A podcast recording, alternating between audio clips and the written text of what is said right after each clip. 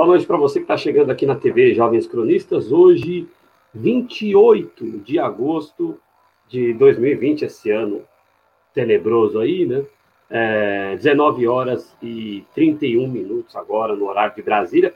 Ano tenebroso, mas é, este tem sido um pouco mais tenebroso do que os anos anteriores. É, a partir, sobretudo, do golpe, né? Eles têm sido é, extremamente tenebrosos no Brasil esse ano está é, tá sendo só a cereja do bolo, mas no, no, mau sentido, né? Está sendo um ano ainda mais negativo com toda a irresponsabilidade que a gente está vendo no Brasil, que tem resultado aí em milhares de vidas perdidas de, de cidadãos brasileiros, né? Bom, hoje aqui no JC Express, é, a gente tem a alegria, faz tempo que eu quero fazer essa chamar ele aqui de volta, ele que já esteve aqui conosco. A gente está recebendo aqui na TV Jovens Cronistas, deixa eu tirar aqui o GC. A gente está recebendo aqui na TV Jovens Cronistas o André Constantini, né? É, boa noite para você, ele fazendo o Lzinho de Lula. Esqueci de falar, você que está chegando aqui na TV Jovens Cronistas, deixe o seu like, faça a sua inscrição aqui no canal, é muito importante é, não, pelo menos aqui no YouTube, o like não é frescura, né? O like é importante porque movimenta ali o algoritmo, né? É, ele ajuda é, a diminuir a invisibilização. A gente já sofre uma invisibilização grande, né? Pelo menos com like, com as contribuições, alguém que possa dar aí, se puder dar, é, fique à vontade. É, isso faz com que essa invisibilização diminua. André, boa noite, uma alegria receber você de novo aqui na TV Jovens Cronistas, né? É, para falar da luta, para falar do momento que nós estamos vivendo no Brasil. É claro que eu te chamei para falar, e faz tempo que eu, eu falo que faz tempo, há algumas semanas você lançou o Movimento Nacional de Favelas aí, que é um esforço coletivo. Vamos falar disso só a seguir um pouquinho, porque tem aí o grande tema do dia, né?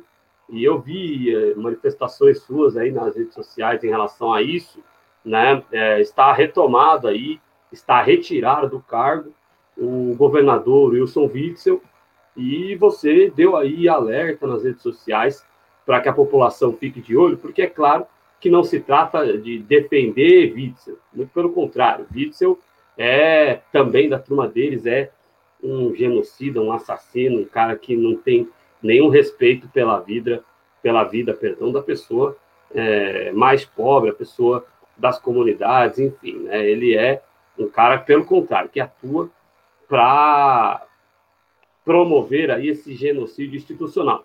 Mas, por outro lado, né, isso indica o um movimento é, jurídico-político aí de um cara que estava ali saindo da asa do Bolsonaro. Né? Como é que você viu essa questão do Witzel, né? Pastor Everaldo está preso.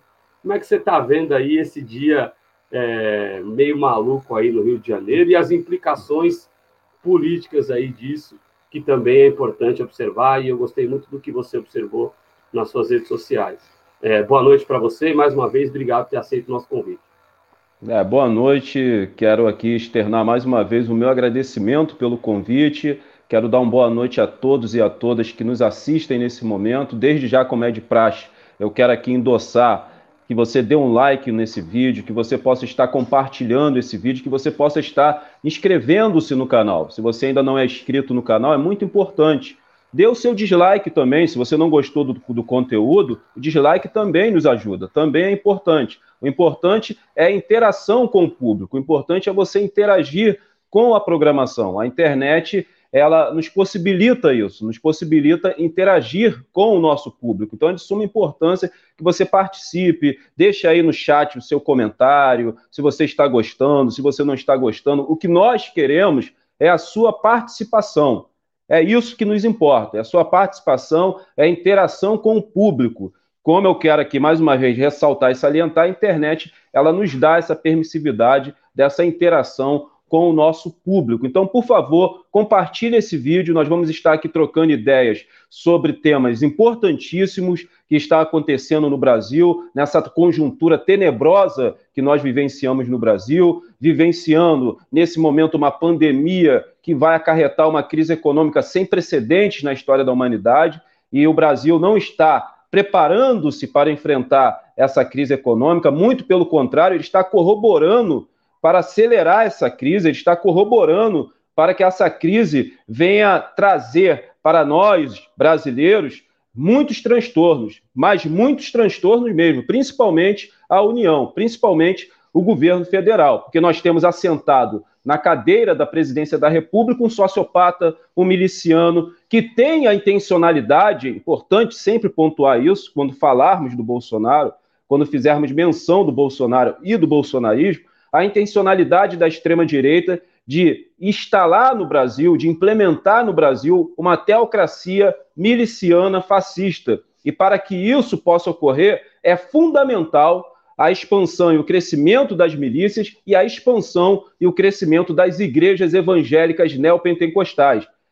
A expansão e o crescimento das milícias, juntamente com a expansão e o crescimento das igrejas evangélicas neopentecostais, fazem parte da consolidação desse projeto nefasto e fascista da extrema-direita de instalar no Brasil uma teocracia miliciana fascista. Eu sempre gosto de fazer essa pontuação. As milícias controlam territórios e as igrejas evangélicas neopentecostais controlam mentes. Essa equação macabra resultou aqui na cidade, no estado do Rio de Janeiro, a vitória do bispo prefeito Marcelo Crivella, a vitória do governador genocida Wilson Whitson e a vitória do excrementíssimo presidente da República, Jair Messias Bolsonaro, esse miliciano, o qual nós temos a responsabilidade, enquanto campo da esquerda progressista, de derrubá-lo por qualquer meio necessário. É óbvio que a nossa intencionalidade, pelo menos do grupo que eu faço parte, o Movimento Nacional das Favelas e Periferias, é a cassação da chapa Bolsonaro e Mourão e que se instale e que se implemente no Brasil novas eleições. Essa é a nossa intencionalidade.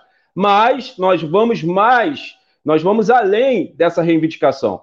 É necessário também, para que nós venhamos frear o golpe continuado que vem ocorrendo no Brasil, isso é fundamental, que o ex-presidente Lula tenha todos os processos da Lava Jato contra ele anulados e que ele tenha garantido de volta os seus direitos políticos para que, se assim ele o quiser, ele venha disputar as eleições em 2022. Eu quero reiterar e afirmar aqui: eleição em 22 sem Lula é fraude continuada. Eleição em 22 sem Lula é golpe continuado. Nós temos que interromper o golpe.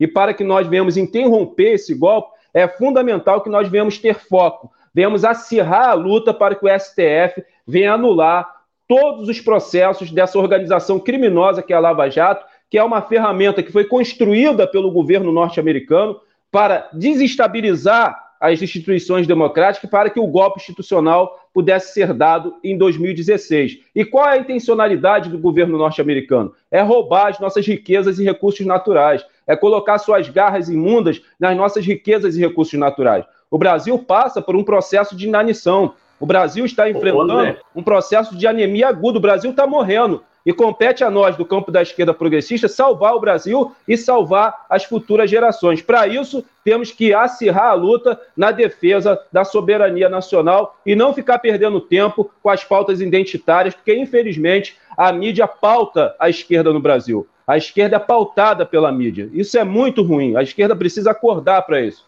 Precisa acordar. As pautas identitárias é só para desviar o foco da luta principal, que é a luta contra o sistema capitalista, contra esse sistema econômico vigente no Brasil, que é o capitalismo, que é a luta direta contra uma das ferramentas do capitalismo, que é o neoliberalismo, e a defesa da soberania nacional. Essas têm que ser as nossas três pautas principais, e temos que ficar focados nela e não ficar perdendo tempo com as pautas identitárias. É, você colocou bem, e aí, é, só eu meio que te interrompi ali, peço até desculpas, porque o que você falou, é, porque sempre foi colocado pela direita, né, que essa história de que ah, é, esse negócio de entrega é mi, eu odeio esse termo. Se alguém aparece na minha frente usando esse termo mi vezes três, né, é, mi ao cubo, é, eu corro o risco de agredir essa, a pessoa que fizer isso, sinceramente. Porque sabe? Esse termo Mi, que começou lá num, num desenho da MTV, que era um desenho muito legal, chamado Prudência e seus amigos, mas ele foi totalmente desvirtuado e hoje em dia qualquer discussão que você tenha que tem um pouco mais de profundidade é chamada aí pelos incel da vida, pelos ultraconservadores de Mi. Né? Então, eu odeio isso. Mas você colocou sobre esse negócio de entrega, daqui a pouco a gente vai entrar aqui no tema do MM, no MNF mais profundamente, mas eu te interrompi porque você colocou uma questão que agora eles não podem mais dizer que é mim, porque vazou uma conversa do Bolsonaro com o Al Gore, né, ex-vice-presidente dos Estados Unidos na chapa do Obama, onde é, é, o Bolsonaro disse para o Al Gore que teria prazer de entregar é, as reservas naturais da Amazônia, teria prazer de, na verdade, é, para não desvirtuar as aspas dele aqui, ele usou abre aspas, né? Teremos prazer de explorar junto com vocês as nossas reservas da Amazônia, né? Ele falou isso para um ambientalista, eu não sei se ele nunca ouviu falar no Algor, mas ele deu um tiro no pé enorme, porque ele falou isso para um ambientalista, né? A, a desrespeitou aí naquele momento a memória do Alfred Sirkis e é, é, fez esse absurdo que foi falar para um ambientalista estadunidense, é, ex-presidente, né?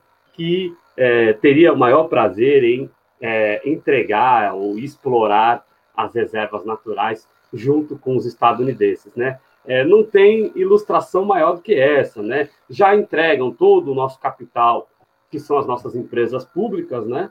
E agora escancararam na cara, né, André, que querem é, entregar também as nossas reservas naturais. E outra coisa, você falou de pautas identitárias.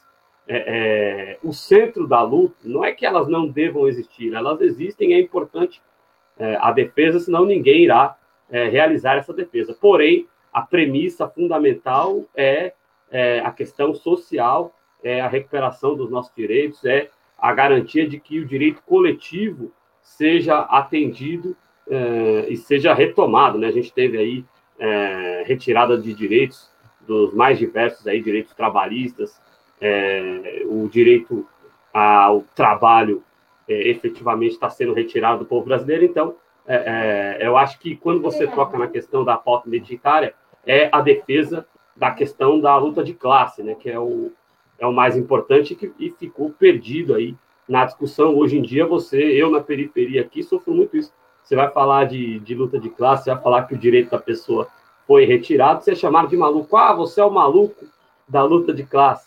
A gente tem que retomar isso, né? E acho que nesse sentido que você falou da questão identitária, né?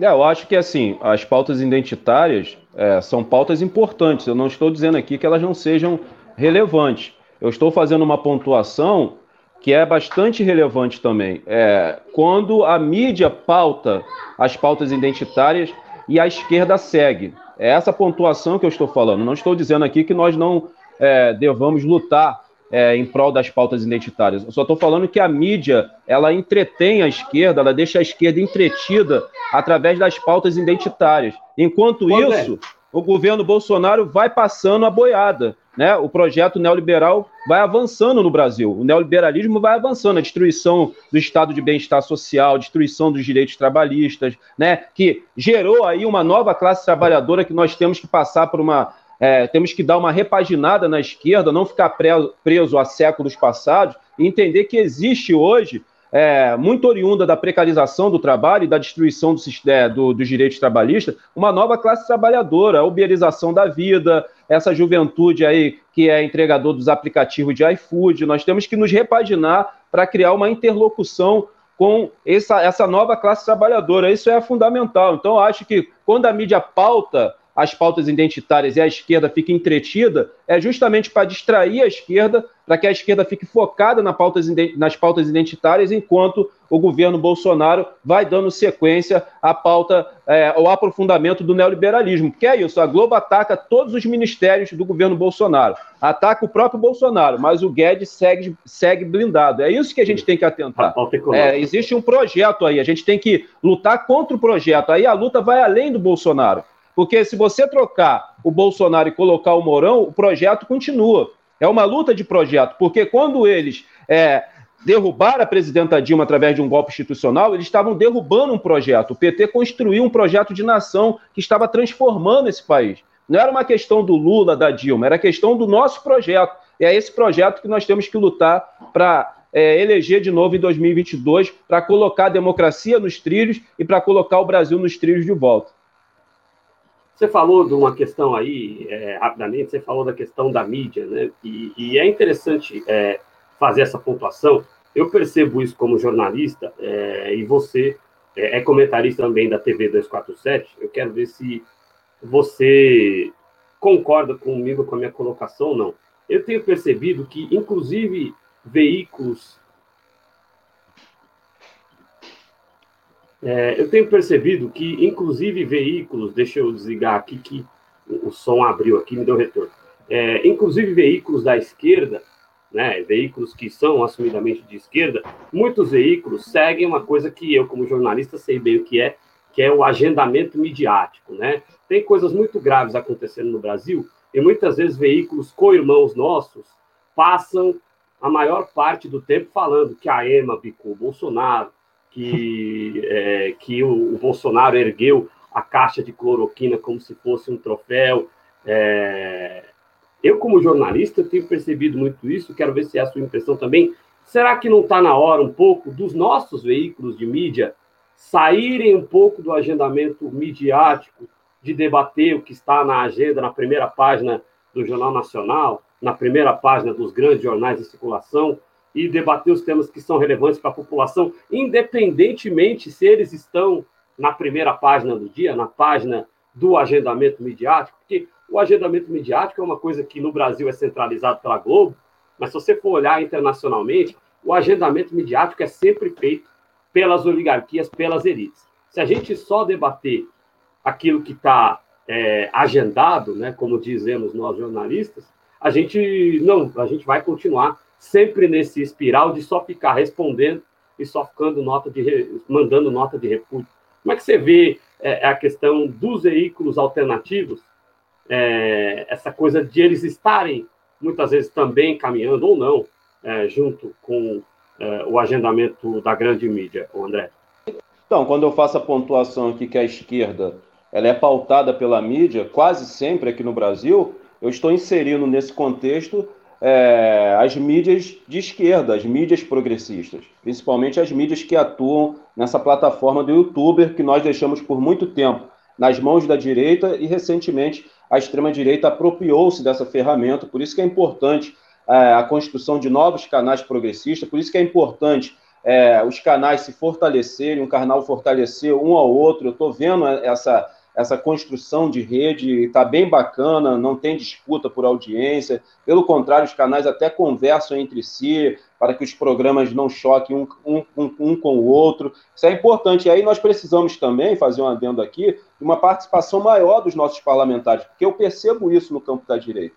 Os caras têm lá na sua página de Facebook 2 milhões, 3 milhões de pessoas, eles ficam lá compartilhando os canais da direita, da extrema-direita, eles chamam essas pessoas para fazer live. Eu sinto falta é, dessa participação maior dos nossos parlamentares para fortalecer é, os canais progressistas na, na, progressistas é, na plataforma do YouTube. Na verdade, o que os canais progressistas de esquerda fazem é uma propaganda da mídia empresarial burguesa, quando eu fico pautando nos nossos programas o que a mídia está pautando no programa deles, eu estou só fazendo uma propaganda para eles.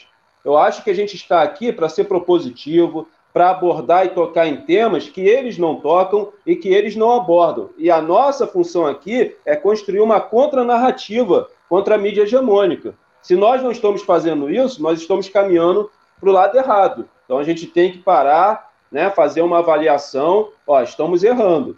Assim não vai surtir efeito. Né? E sem falar que os canais de esquerda progressistas falam ainda muito para a nossa bolha. Né? As pessoas que nos assistem são pessoas que já têm compatibilidade ideológica com o que eu vou estar externando aqui, o que, com o que vocês externam aqui nos programas diários. Então é importante, para furar essa bolha, a gente construir uma nova narrativa, uma nova linguagem, um novo jornalismo mais acessível às camadas populares, mais acessível aos territórios de favela, mais acessível aos bairros periféricos. Eu acho que nós precisamos fazer isso, porque o que eu percebo nos canais progressistas e de esquerda é uma propaganda é, da mídia empresarial burguesa, da mídia hegemônica no Brasil. Então está tudo errado. Eu acho que a gente tem que parar, fazer uma avaliação e utilizar essa plataforma para a realização de uma contranarrativa. Esse é o nosso papel, pelo menos é assim que eu entendo e compreendo.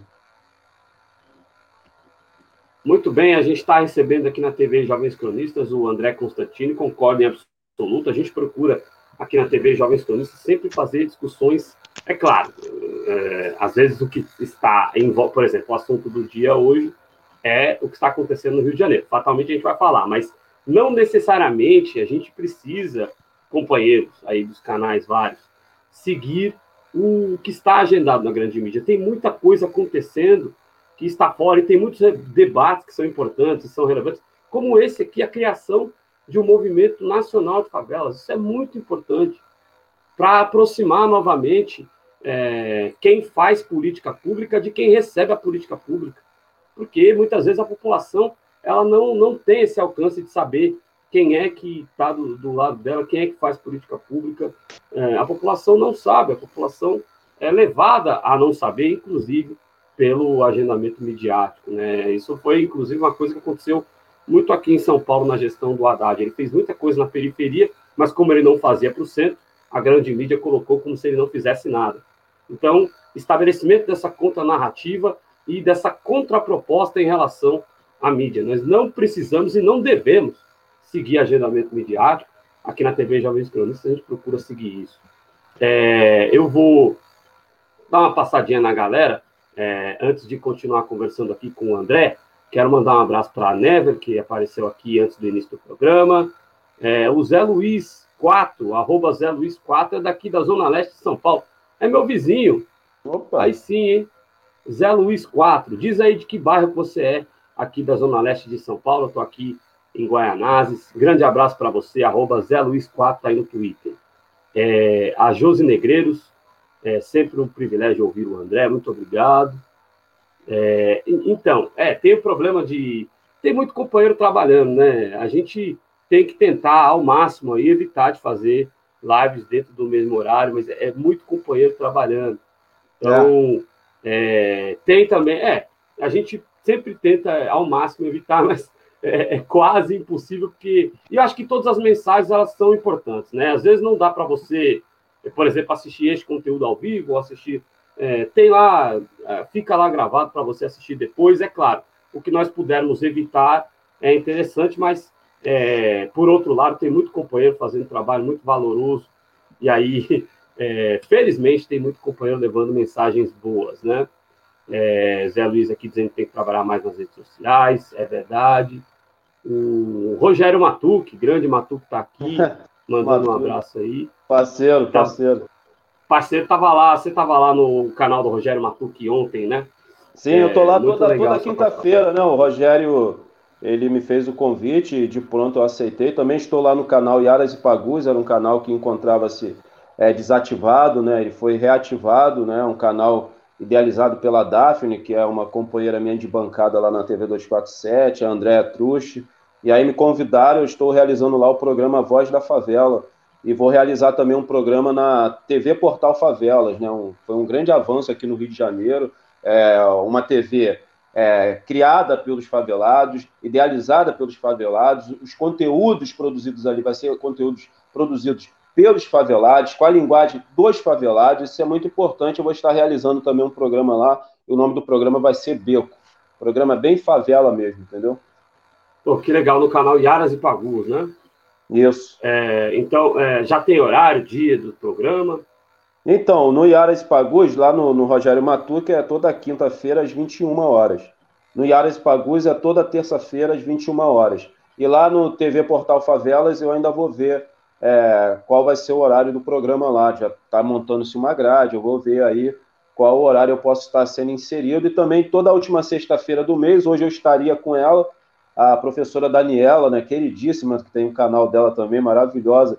Aí toda a última sexta-feira agora eu vou estar lá. Hoje eu não, só não vou estar lá a partir das 21 horas, porque ela recebeu muita demanda né, da escola e ela pediu para passar para segunda-feira. Dá um beijo aí, um abraço para Daniela. Então você vê aí que eu estou nos canais aí, as pessoas estão me chamando e eu estou indo, tentando Sim. dar minha contribuição. Perfeito, é, e é muito importante essas participações. É, é, vocês estão ainda. É, o Foca na Favela é uma parceria de vocês também, não? Ah, no, tá. É o Foca. No canal Inteligência Acima da Mídia, né? Isso, do Magrão. Quero agradecer o Magrão. Magrão. Magrão abriu um espaço no canal dele, né? para o movimento, aí não é um convite para o André Constantini, ele fez um convite para o movimento, e, e nesse espaço do canal Inteligência Acima da Mídia, tenho conversado com o professor Heitor, que eu tenho muita preocupação do movimento não personificar na minha figura, né?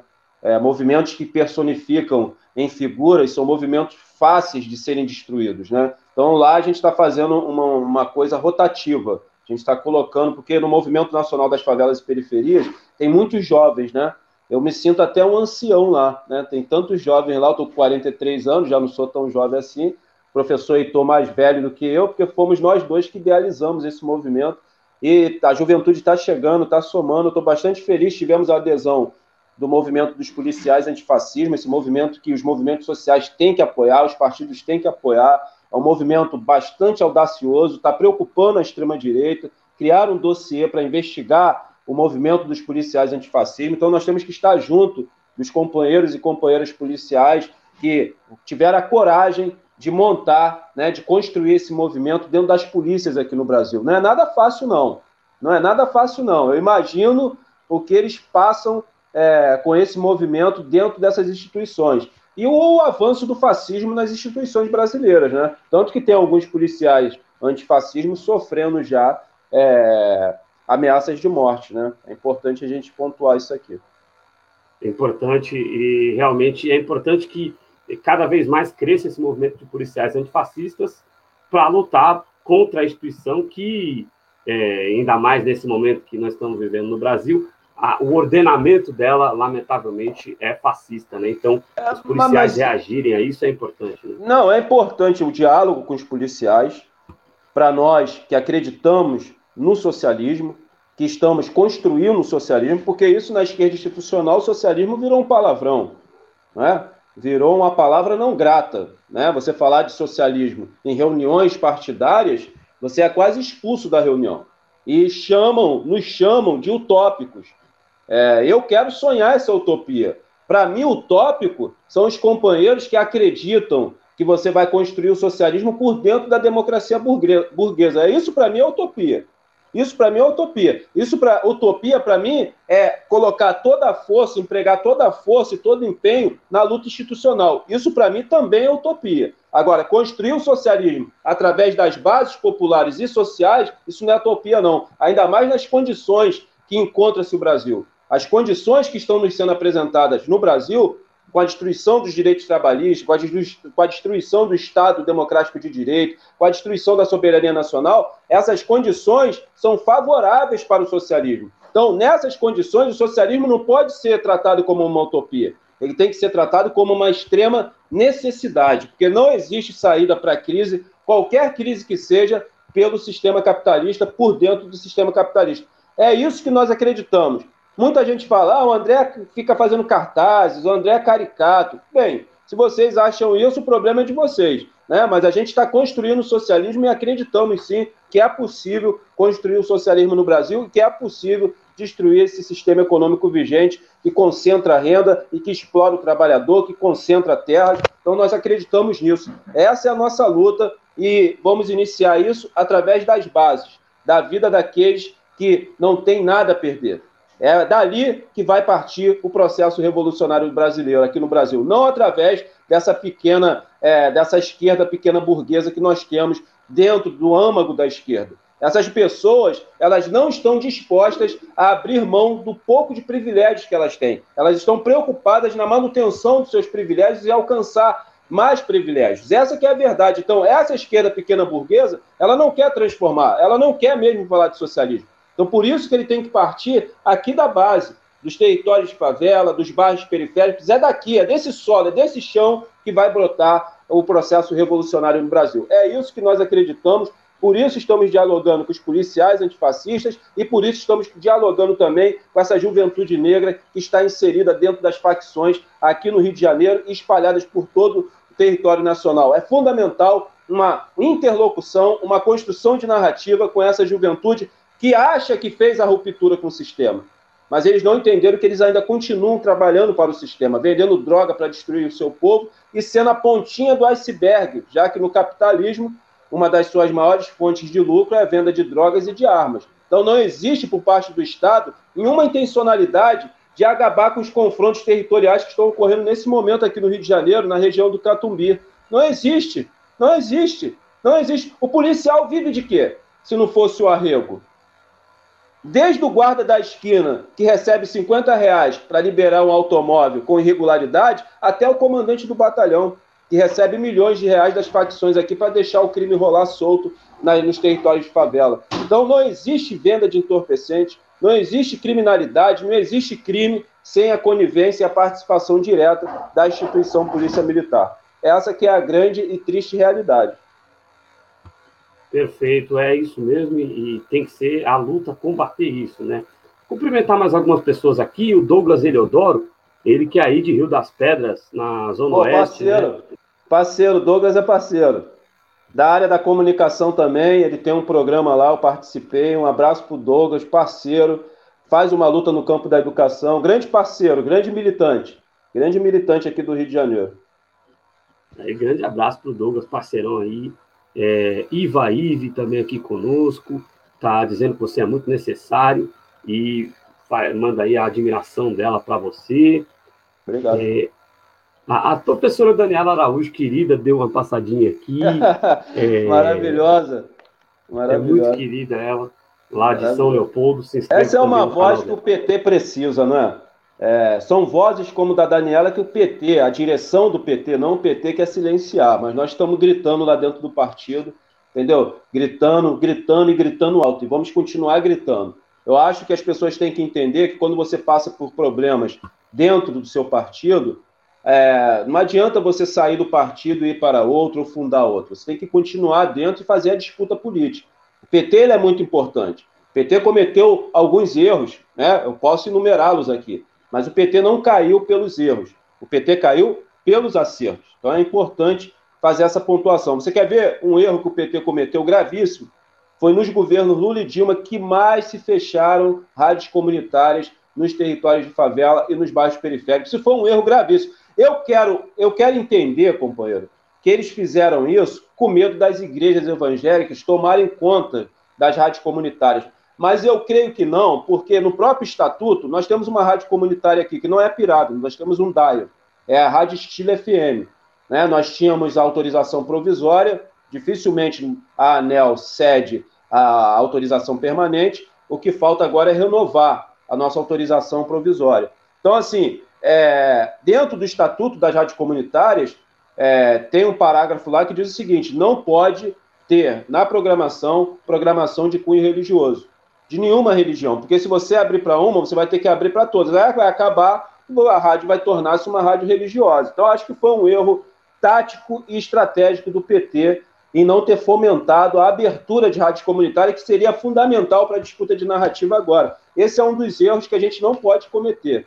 Eu acho que tem duas caixas pretas que a gente tem que mexer, chegando no governo. Porque quando a gente fala de radicalizar, quando a gente fala de ousar, porque para ousar, quando a pessoa se dispõe a ousar, tem um custo.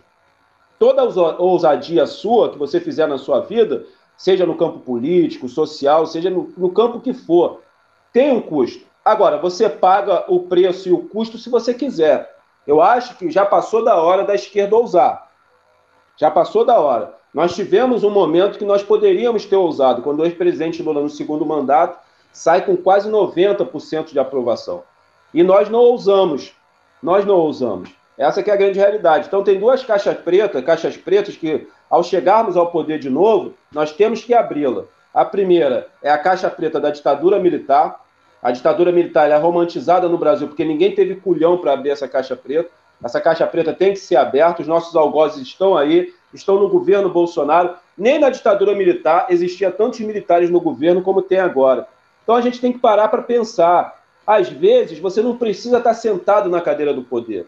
Você controla nos bastidores. A gente tem que parar para pensar. Por exemplo, o MDB, que já foi PMDB, ele nunca teve intencionalidade de assentar-se na cadeira da presidência da República, porque eles controlavam o Senado e o Congresso você não tinha governabilidade sem fazer aliança com o PMDB. Essa é a grande realidade. Eles se estruturaram através do parlamento e, através do parlamento, eles se instituíram aqui no Brasil como uma força política bastante poderosa. Então, não se engane.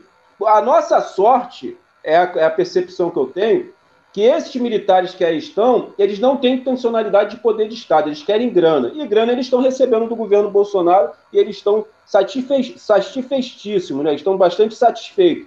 Se eles quisessem, tivessem intencionalidade de poder, olha, nós já estaríamos numa situação bem pior aqui no Brasil, é, comparada a essa que nós já estamos vivenciando. Então a gente tem que abrir os olhos, é, é momento da gente reconectarmos com as nossas bases sociais, sabe? Outra falha do PT foi é, acreditar na conciliação de classe. Cara, não dá mais para fazer conciliação de classe. A gente tem que fazer uma ruptura. A carta aos brasileiros do ex-presidente Lula não foi os brasileiros, foi para o empresariado. A gente sabe de tudo isso. Se ele não fizesse a carta, ele não entrava. É isso que eu estou falando para a esquerda. Se a gente não tiver coragem de organizar as bases sociais, é, ter uma interlocução com, com o Exército Brasileiro, com as polícias, com os varejistas de drogas, a gente se organizar, se preparar tática e estrategicamente para a gente utilizar da força no momento necessário, a gente nunca vai fazer essa ruptura. Então a gente sempre vai jogar um jogo, eu já falei isso em outras participações que eu tive em outros programas.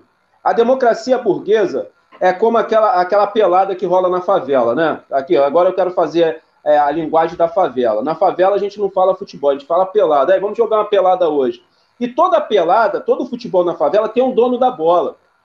Atentem para isso. E o dono da bola, ele nunca fica na reserva, porque ele é o dono da bola. Se ele levar a bola, acabou o jogo. Se ele levar a bola, acabou o jogo. Ele decide a hora que o jogo acaba. Ele decide a hora que o jogo acaba. E essa bola, né? Eu estou fazendo essa alusão ao futebol que ocorre na favela e essa figura que sempre tem no futebol, que é o dono da bola, é a bola, né? Tá nas mãos aqui no Brasil do capitalismo, do sistema capitalista, das elites brasileiras. Uma bola que eles não produziram, foi produção nossa.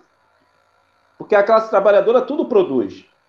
O que eu quero uma sociedade, camaradas e companheiros, aonde a classe trabalhadora possa produzir um automóvel que ele possa ter poder aquisitivo para comprar que a classe trabalhadora possa construir uma universidade, que ela possa estudar dentro dessa universidade.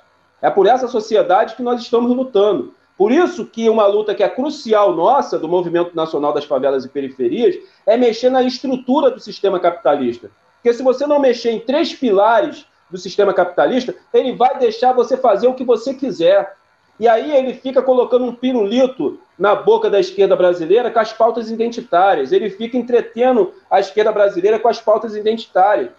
Enquanto nós não mexermos e destruirmos esses três pilares, eu vou enumerá-los aqui. O primeiro pilar, a taxação das grandes fortunas. Por quê? A maioria dessas fortunas são de heranças. E essas heranças vêm do processo escravagista no Brasil, que se perpetuou aqui por quase 400 anos. Reforma agrária, a distribuição de terras, porque no sistema capitalista concentra-se renda e concentra-se também o poder de, de terras também aqui no Brasil. Tem latifundiários aqui que são donos de Estado. Né? Ele, tem, ele é dono de um Estado inteiro de terras. Então, reforma agrária é outro pilar que a gente tem que mexer. E o terceiro pilar, que é socializar os modos de produção capitalista. Se você não mexer nesses três pilares, o capitalismo vai deixar você fazer o que você quiser. E para fazer uma alusão ao que eu estou falando, eu quero falar da pauta identitária negra. Os negros no Brasil, eles caem no conto do vigário, que a supremacia branca que controla esse país faz, com essa questão da representatividade. A gente tem que, que, entender as coisas, cara, senão a gente vai ser sempre ludibriado e enganado. Essa questão da representatividade, representatividade é uma forma de ludibriar o povo negro no Brasil. Ah, a Maju agora está é, tá apresentando é, o Jornal Nacional. Cara, foda-se. Foda-se, não mudou nada a situação coletiva da comunidade negra. O que eu quero é que a comunidade negra passe por um processo de emancipação, mas uma emancipação coletiva. Se você pedir, o sistema coloca, faz uma novela só de negros e negras, mas não vai mudar a nossa situação. É importante para a construção da identidade? É, mas não é isso que vai transformar a nossa condição social. E nós ficamos entretidos nesse pirulito que o sistema vai dando na nossa boca para nos enganar, para nos ludibriar. Foi o que aconteceu com os negros nos Estados Unidos. Ao invés de eles lutarem pela reparação, eles fizeram a luta errônea. Tanto que os democratas, na convenção deles, estão falando de reparação, que o Estado norte-americano venha pagar essa dívida histórica que eles têm com os negros, que foram sequestrados da África e escravizados lá também.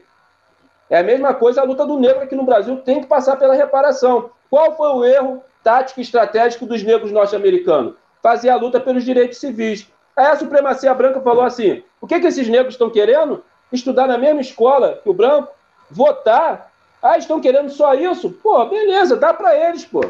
Isso não vai abalar nada o nosso poder. Pessoal, estou falando de poder. É disputa de poder. E esses pilares têm que ser destruídos.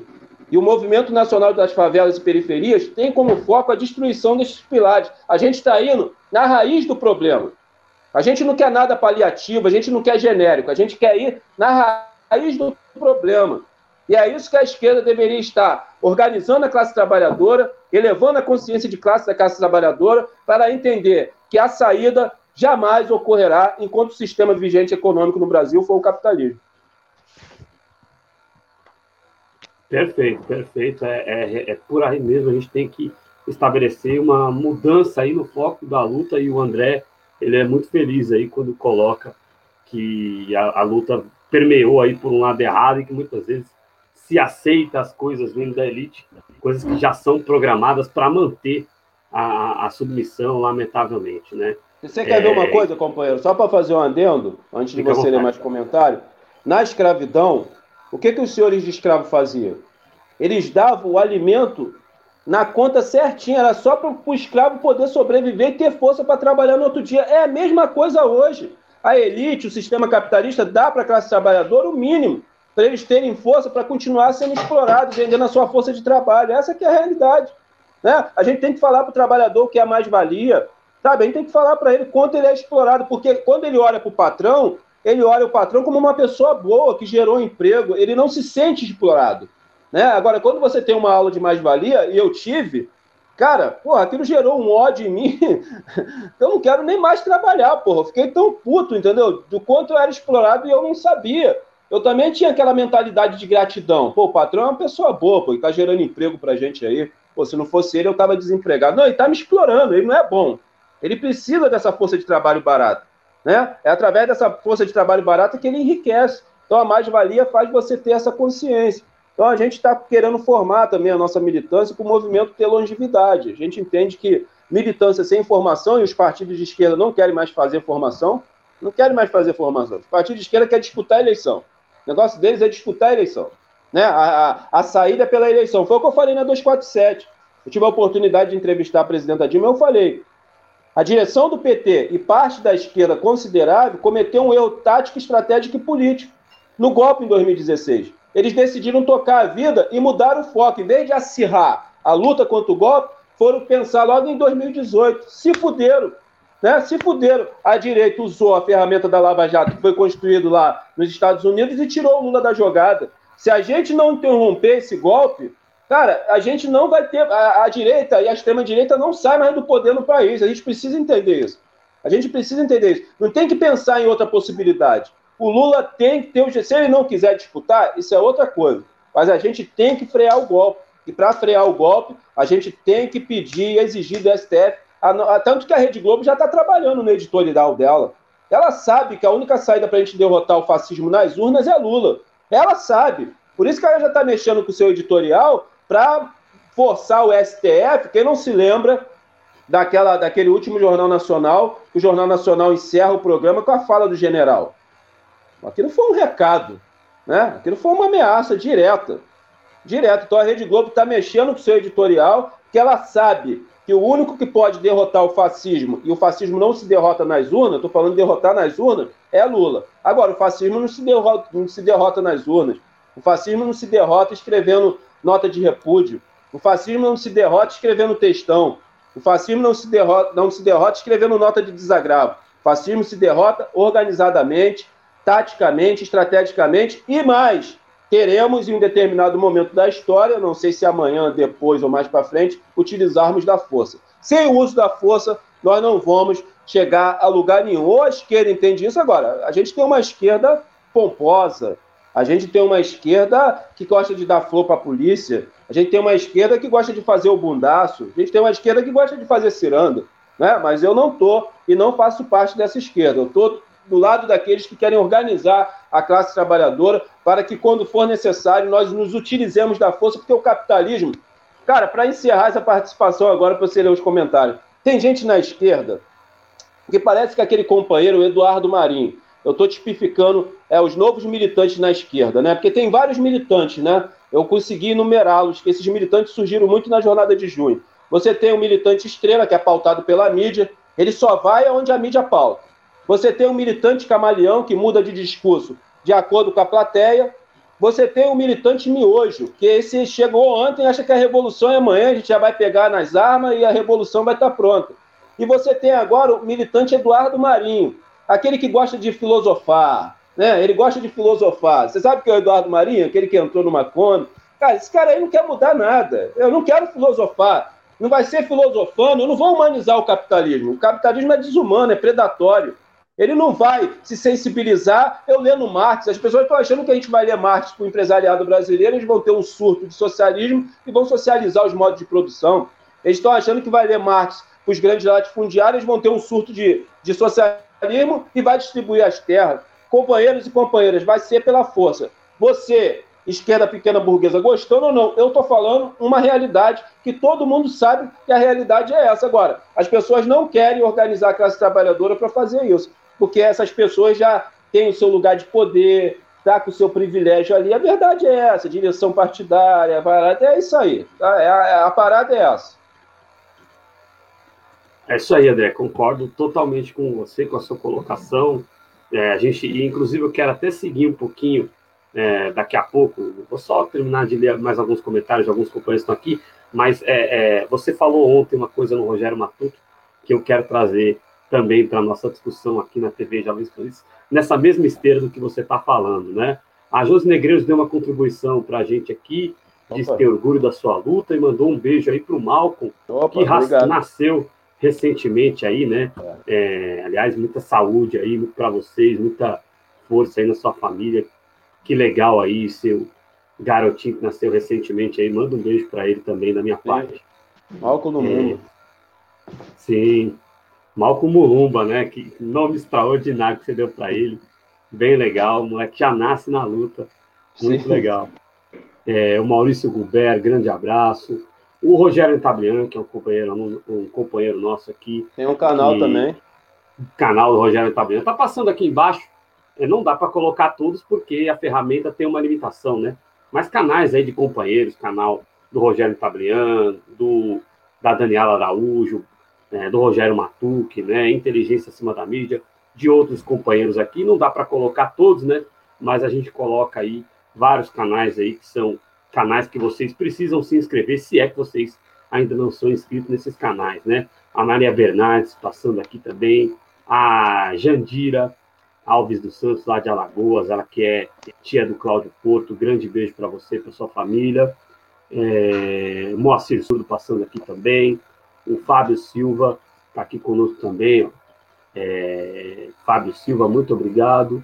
A Adriana Arcanjo, é, dizendo que a, a, o pessoal dentro do PT tem que se levantar e derrubar liberais que existem dentro do partido. Aí a visão da Adriana Arcanjo. É, e é isso aí, a Suzy Cidreira também está ajudando na divulgação, muito obrigado. É, obrigado a todos vocês.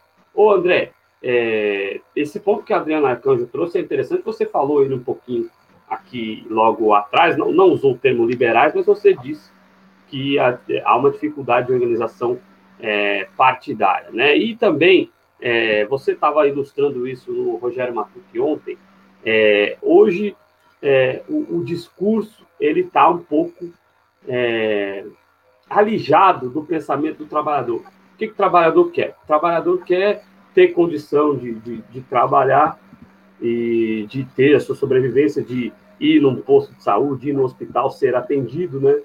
E aí, é, você falou ontem é, um, negócio que eu, um negócio que eu achei interessante sobre a narrativa, né? Você citou Marcelo Freixo, dizendo que num debate é, contra um candidato de direita, ele citou que era importante a educação, e aí esse candidato de direita, se eu não me engano, era o Marcelo Crivella, né? Com aquela voz dele, uhum. aquela voz...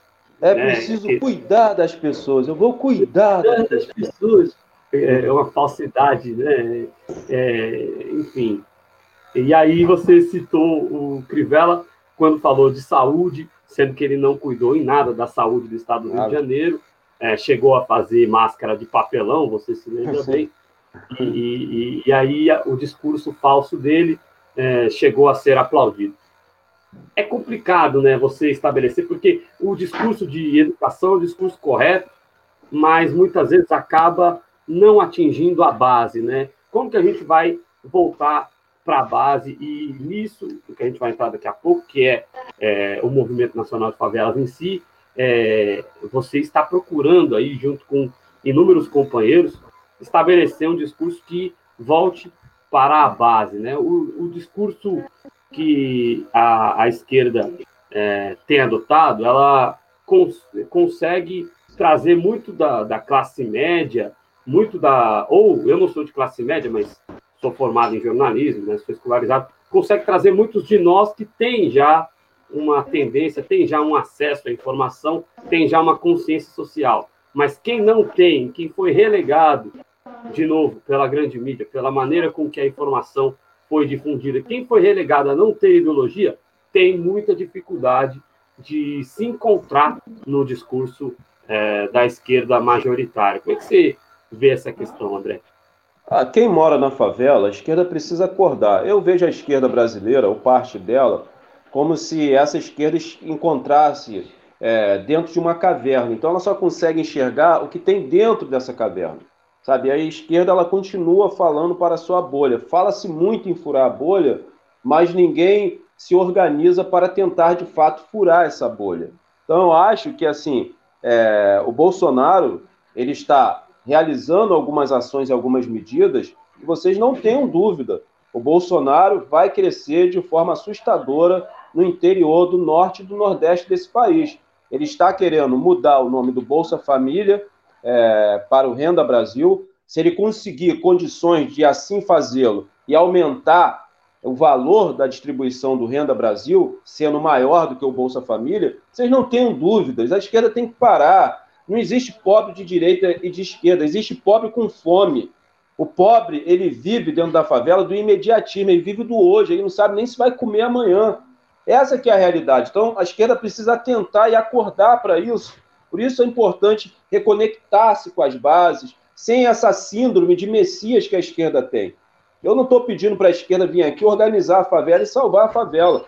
Quando eu falo para a esquerda voltar para as bases, é ela estruturar os coletivos que já realizam a luta aqui. Por exemplo, amanhã, nós do Babilônia Utopia, está aqui a nossa cartilha que nós confeccionamos aqui, uma forma de conscientizar os moradores da favela da Babilônia do Chapéu Mangueira da importância do isolamento social. Amanhã nós vamos estar realizando mais uma ação de sanitização. Dessa vez estaremos saindo do nosso território e indo até a favela da Tavares Baixo. Acabou de chegar aqui o produto, tá vendo? É o Vetor 20. Esse é o produto certo para ser utilizado, porque a prefeitura aqui do Rio fez uma aliança com o governo do estado através da SEDAI e através, é, começou a, a, realizar o trabalho de sanitização. Só que eles estão realizando o trabalho de sanitização com água e sabão, não surte efeito nenhum. Esse é um produto caro. Esse galão aqui custa 300 reais. Mas é esse o produto correto para ser utilizado. Esse é o produto correto que surte o efeito. E como nós do Babilônia Utopia conseguimos esse produto? Através de uma vaquinha. Conseguimos, através de uma vaquinha online, arrecadar recursos suficientes para comprar os produtos, para comprar os EPIs, que são os equipamentos de proteção individual, e para comprar duas máquinas, que é com essas duas máquinas que nós realizamos a sanitização. Então, amanhã, nós estaremos indo para a favela da Tavares Baixo. Então, quando eu falo esquerda, é preciso realizar o trabalho de base. Não é para vir aqui com síndrome do Messias achando que vai salvar a favela. Até porque se a favela subsistiu até os dias atuais, é que existe uma organização aqui dentro. Acho que a esquerda tem que aprender com a favela, não é tentar organizar a favela. A favela é muito organizada do seu jeito e através da sua metodologia. Então, tem que vir aqui, estruturar o que já existe e sentar e ouvir. Trabalho de base é ouvir. Trabalho de base, a primeira função de um trabalho de base é ouvir.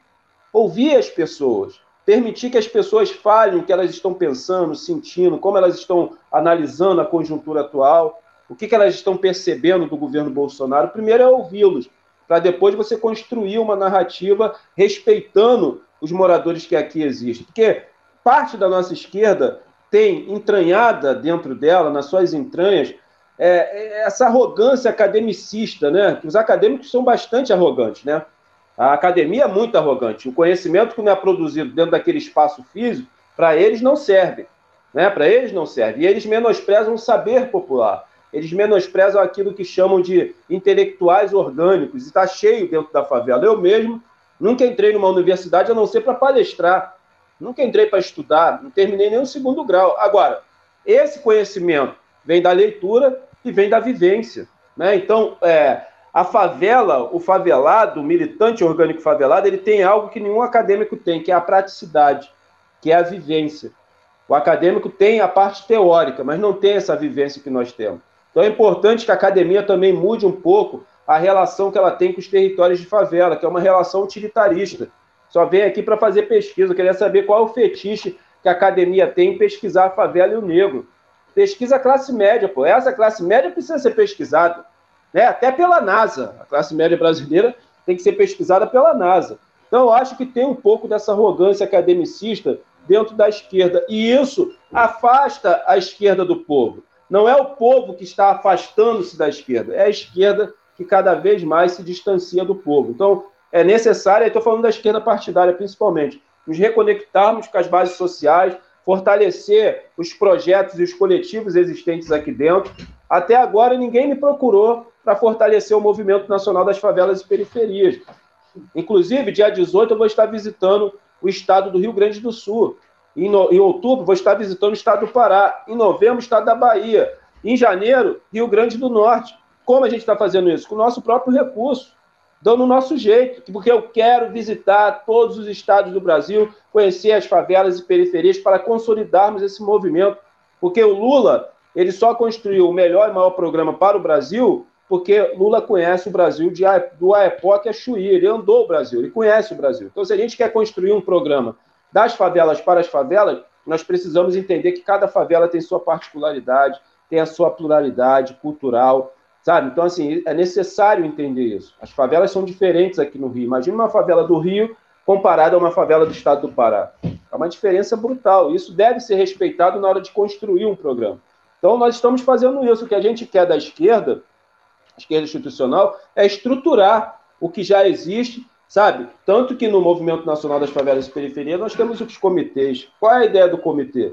A ideia do comitê é estreitar com os coletivos já existentes, com os projetos já existentes. Agora, qual é a nossa intencionalidade com os comitês? Nós vamos espalhar comitês por todos os territórios de favelas e bairros periféricos. É fomentar a luta de classe. Por quê? As lideranças de base comunitária são lideranças maravilhosas, mas têm uma visão muito limitada. Ela tem uma visão muito no problema micro.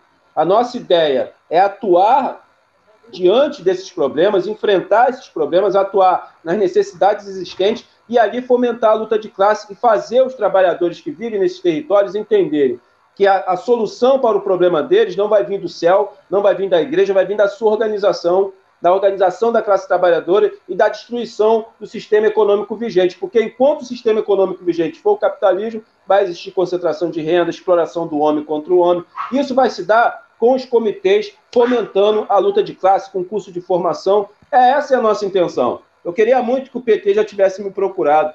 Eu queria muito que os outros partidos tivessem nos procurado, mas não nos procuram. Então a gente vai seguindo o nosso caminho. Foi o que eu falei ontem. Eu não vou ficar esperando o partido. Eu vou fazer aquilo que eu acredito. Se o partido quiser caminhar conosco, a porta está aberta. Se não quiser, a gente vai seguir em frente. Por isso que eu falo, não é o povo que está afastando-se dos partidos, é o partido que está afastando-se do povo.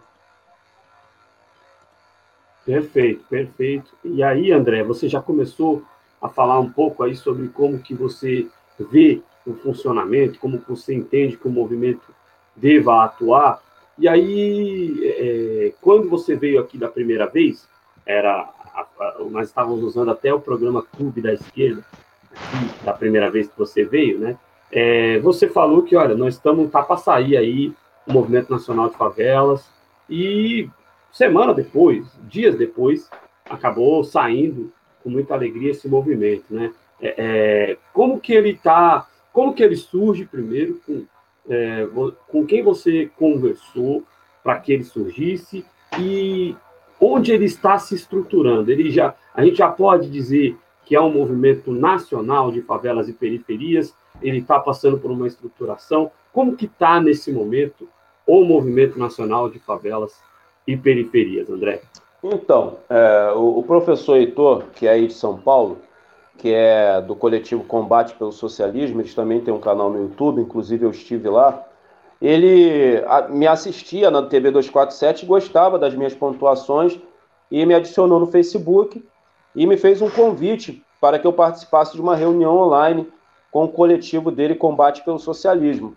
Eu fui, aceitei, fizemos uma conversa maravilhosa e, mediante a, esta conversa, ele me chamou depois no privado e falou: Olha, André, eu acho que a conjuntura atual do Brasil é, pede a construção de um movimento nacional de favelas.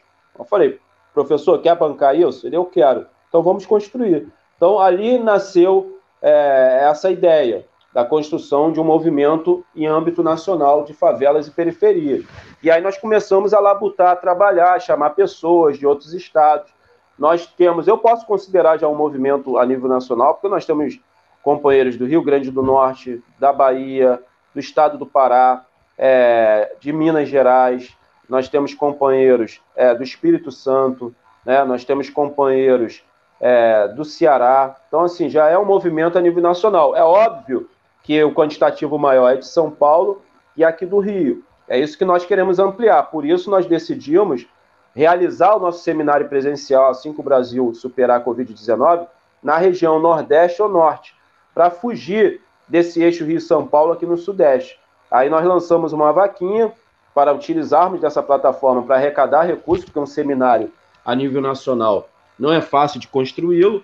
Estamos conversando com alguns parlamentares que já se disponibilizaram a ajudar, vamos conversar com alguns sindicatos e vamos realizar um grande seminário. E o mais importante desse seminário, que vai se dar de forma presencial, vai ser o lançamento, né, vai ser o pontapé inicial da construção do nosso programa, das favelas para as favelas, um programa construído por várias mãos, um programa que vai ter um corpo técnico, porque a nossa preocupação quando idealizamos esse movimento era ser um movimento propositivo.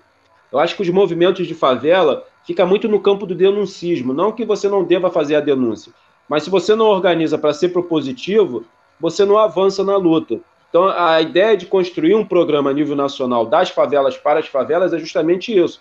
É uma forma de sermos propositivos para com o Estado. Então, esse movimento vai ter um corpo técnico esse corpo técnico é para quê? Para que esse programa seja um programa que possa ser viável de ser implementado, para que a gente não venha é, errar nas pedições.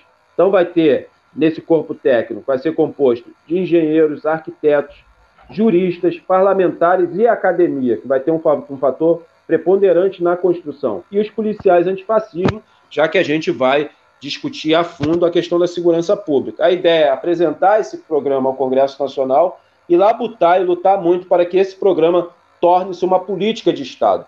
Porque enquanto não existia por parte do Estado uma política de Estado para as favelas e periferias, esses territórios jamais passarão pelo processo de transformação social que tanto almejamos.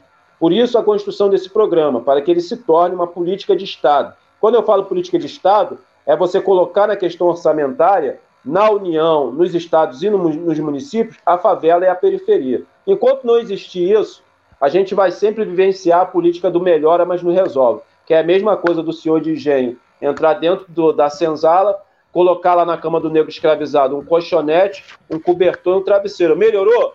Melhorou. Resolveu? Não. Então a gente quer uma política que resolva. E política para resolver tem que ser uma política de Estado e não de governo. Perfeito. E, e a gente é, admira muito aí o trabalho que você tem feito. Quero dizer que a TV Jovens Cronistas, aqui o nosso espaço, ele está à disposição de vocês aí para ajudar nessa luta, para ajudar a informar em relação a essa luta juntos. Aí a gente tem é, essa luta também é nossa e vamos vencer, vamos para a luta, para a vitória, para que a população é, das favelas, das periferias tenha política pública e passe a ser respeitada nesse país, passe a ter atendimento real de políticas públicas. Esse é o nosso desejo e a gente é, dá muito apoio aí ao projeto de vocês. Então, é, conte sempre conosco, viu? É, ô André, eu mandei uma mensagem no seu privado Você falou que tem uma vaquinha aí para que as pessoas possam colaborar aí com uh, o Movimento Nacional de Favelas, né? Nessa estruturação. É, se você até tiver o link aí, você pode mandar para a gente. Eu não tenho, colocar... mas eu, eu, te, eu, te, mando depois. Aí você pode botar nas descrições aí de alguns Perfeito. vídeos, eu te mando. Agora perfeito, eu não tenho. Perfeito. André, é, eu quero agradecer muito aqui a sua presença na TV Jovens Cronistas. Novamente, conte sempre conosco, a gente está junto aí na luta, a gente reverbera, a gente faz parte da, dessa mesma luta e conte sempre conosco, companheiro. Fica à vontade aí para se dirigir para a galera, para fazer as suas considerações finais aí. E muito obrigado mais uma vez por ter estado aqui na TV Jovens Cronistas. O espaço está sempre à disposição. Eu que agradeço, agradeço a oportunidade de poder falar desse movimento de bastante relevância. Agradecer aqueles que ficaram conosco até agora.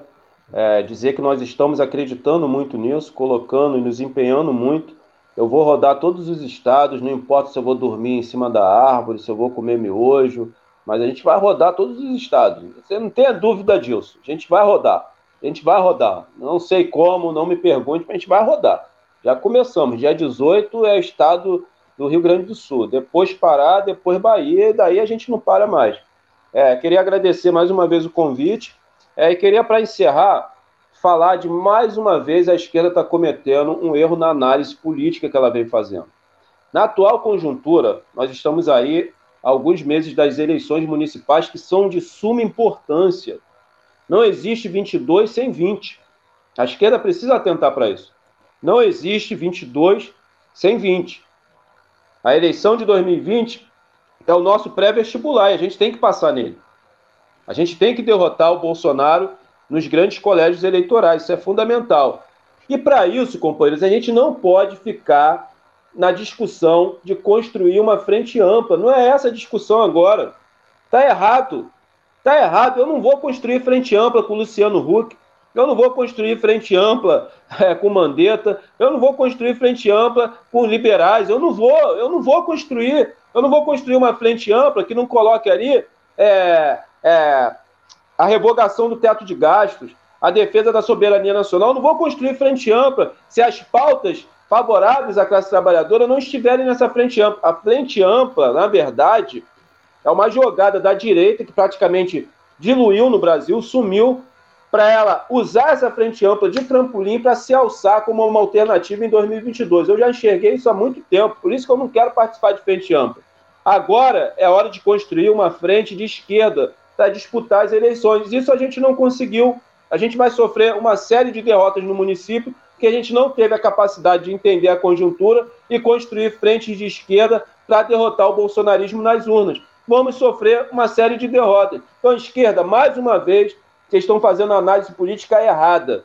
Para de pensar em frente ampla, porra nenhuma. Agora é frente de esquerda para disputar 22, para a gente passar bem em 22, para disputar 20, para a gente ter condições de fazer uma disputa acirrada com o Bolsonaro e com o bolsonarismo. Então não tem discussão de frente ampla, principalmente com esses liberais, com essa direita. A discussão é frente de esquerda para a gente vencer o Bolsonaro nas grandes capitais e nos grandes colégios eleitorais. Esse é o recado que eu queria dar para a esquerda. Esquerda, acorda, porra! Pelo amor de Deus, será que vocês não acordam? Ô, esquerda difícil. Ô, André, e aí, rapidinho, é, antes de encerrar, você tinha. você Eu até estava com isso na cabeça, mas acabei me esquecendo de te perguntar. Grande abraço aí para Carla, para Ana Souza também, a, a Josi tecendo vários elogios aí ao seu movimento, a Josi Negreiros, nossa parceira. Ô, André, é, não foi construída uma frente de esquerda, aí, é, no caso, poderia ser com Freixo, mas também em relação a Benedita da Silva. E aí tem três ou quatro candidaturas de esquerda aí no Rio de Janeiro, né? É, você vê que a Benedita da Silva possa vencer isso e mesmo com essa dificuldade toda chegar ao segundo turno, você tem a Renata Souza que é um perfil de comunidade, você tem a Marta Rocha, né? Ciro tem que ter um candidato em cada capital. Sim, sim. É, é. aqui no aqui, Rio. Aqui, a, em São Paulo, eu acho engraçado. A divisão, aqui, São... a divisão aqui no Rio tem muito o dedo do Ciro. Essa aliança PSB e PDT aqui. O PSB é uma rincha do Molon com Freixo que rola lá de trás, né? Os caras conseguem colocar rinchas pessoais acima das da, da, da questões políticas, que é mais e importante. E o triste é que são dois bons quadros até, né? Sim, sim, sim. Olha, eu acho que a Bené tem chance, ela já, já encontra-se em terceiro, ela vem uma ascensão, né? Eu acho que o Crivella está batendo o teto dele, né? Que é o teto do voto da igreja. O Crivella realmente vai passar bastante necessidade. Eu acho que dá sim para a gente ultrapassar o Crivella e ir para o segundo turno com o Eduardo Paz. O Eduardo Paz já encontra-se no segundo turno, isso é fato. Né? O Eduardo Paz está esperando quem vai disputar com ele o segundo turno. Acho que a Benedita candidato tem... da Globo, né? Candidato da Globo, candidato da Globo. Um candidato que se fez em cima do nosso governo, né? Que encheu o rabo do governo dele de dinheiro. Essa que foi a grande realidade. Depois ele traiu. Aí eu queria fazer um adendo a respeito do Cabral, cara. O Cabral foi sujeito homem com Lula. O Cabral foi muito sujeito homem. Mas foi sujeito homem mesmo. Eu quero, eu quero fazer esse adendo aqui. Ele podia muito bem pedir uma delação premiada para falar do Lula naquela época. Ele não, ele sustentou, ficou lá na dele, está cumprindo a pena dele. O Eduardo Paz não, abriu os braços para o Bolsonaro né, na reeleição. E vai aproximar-se do Bolsonaro mais uma vez agora. Né? Mas que o partido entenda e aprenda, né? Aprenda, porque a gente sofreu muito aqui no Rio. O PT apequinou-se muito no Rio de Janeiro. Né? É um partido que virou um mero coadjuvante aqui. A gente ficava esperando de quem a gente ia ser vice. Então, acho que todo esse reboliço que aconteceu foi importante e eu espero que o PT encare essa eleição como um processo de reconstrução do partido. Encare essa eleição para pontuar, para apresentar um projeto, um programa para a sociedade e reconstruir o partido e colocar ele no local de onde ele mais deveria sair, que era o seu local de protagonismo aqui no Rio de Janeiro. Espero que o partido encare essa eleição dessa forma. Agora eu queria, antes de encerrar, acabou que você nem fez a pergunta, em relação ao afastamento do Wilson Witzel. Eu vejo isso ah, com extrema preocupação. Estou vendo parte da esquerda de forma infantil comemorando algo perigosíssimo, porque para você afastar um governador, quem tem constitucionalmente o poder de afastar um governador e já estava aberto um processo de impeachment contra ele é a Assembleia Legislativa. O Witz é um fascista, querendo ou não, mas ele, ele foi eleito pelo voto. Ele não pode sofrer um afastamento do STJ dessa forma que se deu. Não pode, e tem muita coisa por detrás desse afastamento, vocês não tenham dúvida. Tem uma interlocução aí com o caso da Marielle Franco, vocês não tenham dúvida. Ele ia escolher agora o novo delegado, né, que ia dar continuidade ao caso da Marielle Franco, ele ia escolher essa semana. E eu vejo a esquerda, de forma infantil, comemorando essa judicialização da política que tomou força, tomou forma e cresceu com um golpe institucional que nós sofremos em 2016. Então, assim, nós não podemos aceitar isso, seja contra o nosso adversário, seja contra quem for. Não pode ser dessa forma. Está errado. Abre um precedente perigosíssimo para a nossa já fragilizada democracia. Esquerda acorda. Não dá para ser infantil nesse momento. Não dá para ter essa infantilidade toda nesse momento. O que está em jogo é a democracia. Nós não podemos aceitar isso. Nós não podemos aceitar isso em tempo, em hipótese alguma, seja com quem for. O Witzel, ele foi eleito tem que se respeitar o voto democrático das urnas.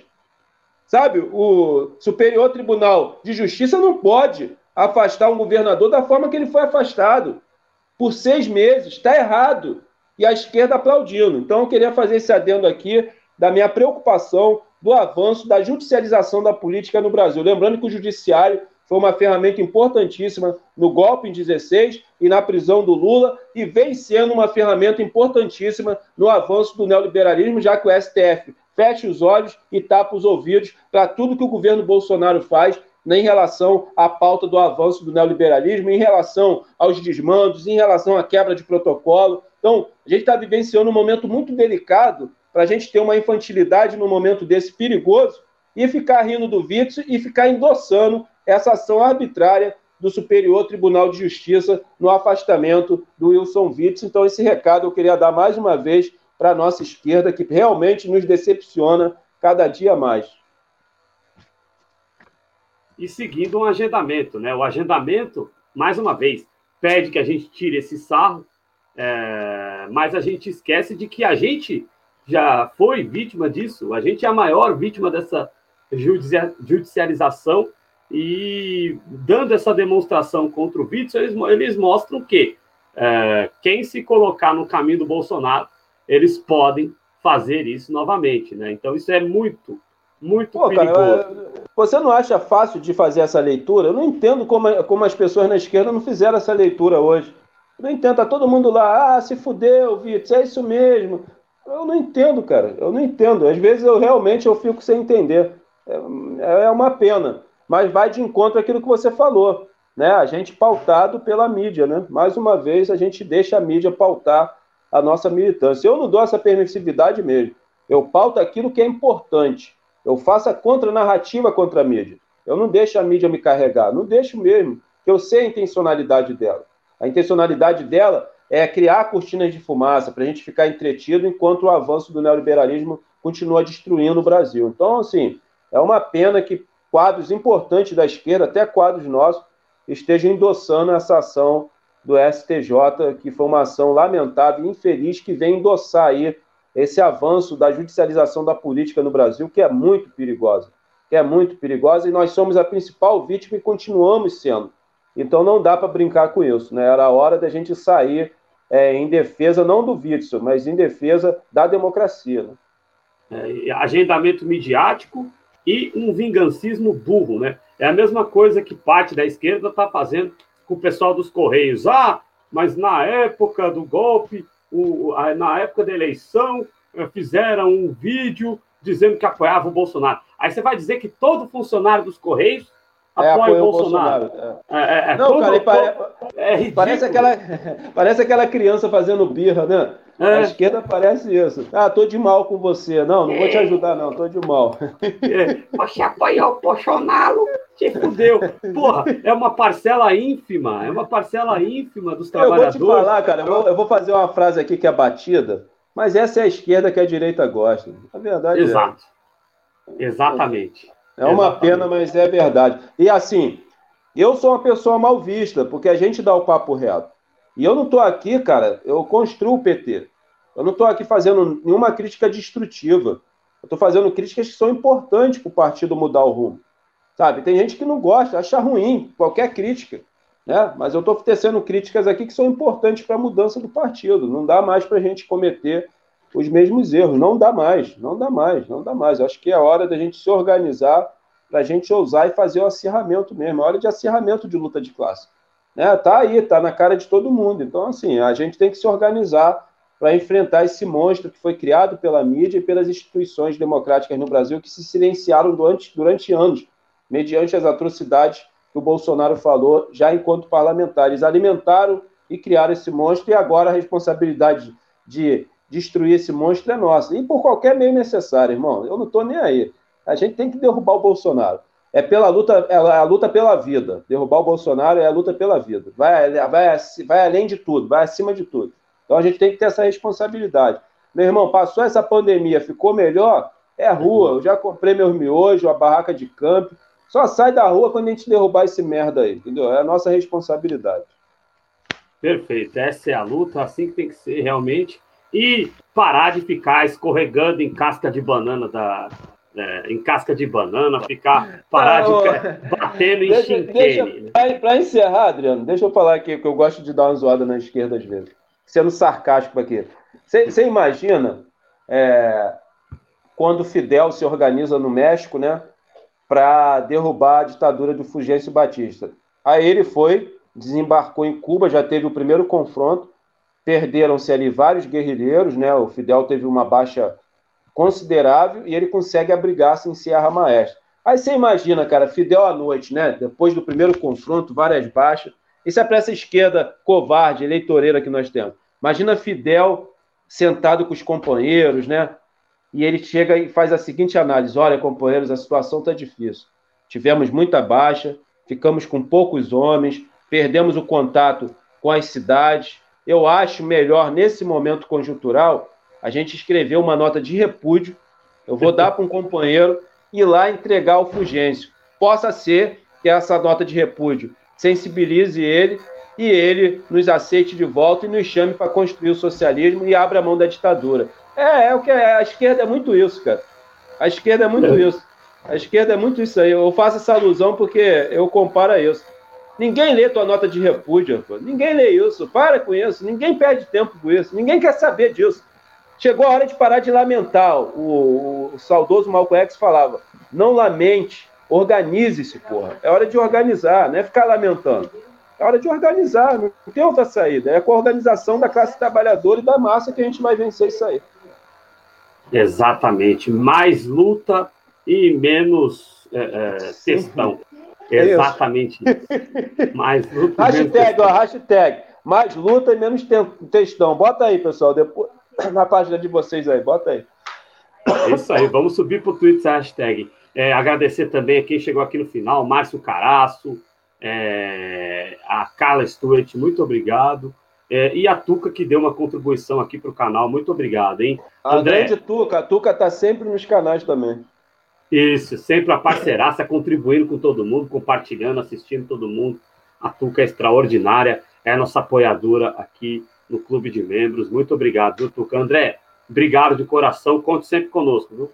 Tamo junto. Se quiser, é só chamar, a gente volta aí. Sempre, tamo junto, companheiro. Obrigado a todos vocês. É ali às 9h15, ó, o Lzinho aqui, é, tem que, é, tem que fazer inverso, né? Tem que fazer é. inverso. É... Aqui no Rio, se você fizer o L em determinadas favelas, que é o símbolo do ADA, você morre. Ah, é, do amigo de É, tem que tomar cuidado. Mas aqui é, é, claro que o L é em relação ao presidente Lula, que fez muitas realizações para o Brasil. Daqui a pouco, Sim. às 9h15, tem o Conexão Progressista com o Valdo Santos na apresentação. Continue por aqui na TV Jovens Cronistas. Obrigado, André. Obrigado a todos. E até mais aqui. Valeu, tamo junto.